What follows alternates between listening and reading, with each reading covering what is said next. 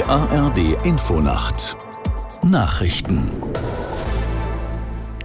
um 23.30 Uhr mit Olaf Knapp.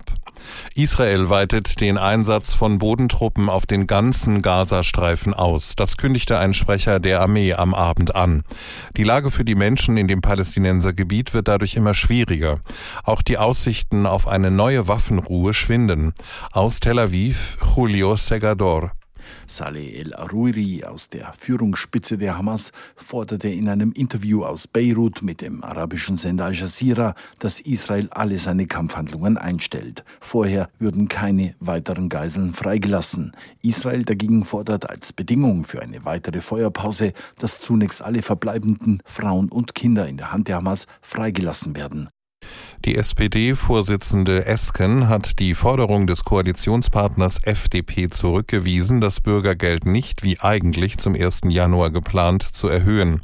Esken sagte im ARD-Bericht aus Berlin, trotz der angespannten Haushaltslage dürfe daran nicht gespart werden. Ich kann mir nicht vorstellen, dass wir uns darauf einlassen, weil wir eben auch nicht an den Ärmsten sparen, sondern dass wir jetzt schauen müssen, wie wir auch die starken Schultern stärker ähm, beteiligen können. Die FDP hat genauso wie die CDU am Ende nach dem Vermittlungsverfahren dem Bürgergeld zugestimmt. Insofern kann ich nicht ganz nachvollziehen, was das jetzt für Überlegungen sein sollen. Wirtschaftsminister Habeck hat wegen der Haushaltskrise auf Bitten von Kanzler Scholz eine für morgen geplante Reise zur Weltklimakonferenz in Dubai abgesagt. Habecks Anwesenheit in Berlin sei notwendig, um nach dem Urteil des Bundesverfassungsgerichts die Gespräche über den Etat 2024 weiter voranzubringen. Das teilte eine Sprecherin des Ministers mit. Nach den heftigen Schneefällen in Süddeutschland normalisiert sich die Lage langsam. Der Flughafen München nahm seinen Betrieb wieder auf. Auch der Hauptbahnhof in der bayerischen Landeshauptstadt kann wieder von Zügen angefahren werden. Auf einigen Strecken in Bayern gibt es aber weiterhin Behinderungen. Die Deutsche Bahn bittet Reisende, auch morgen nicht dringend notwendige Fahrten von und nach Süddeutschland zu verschieben.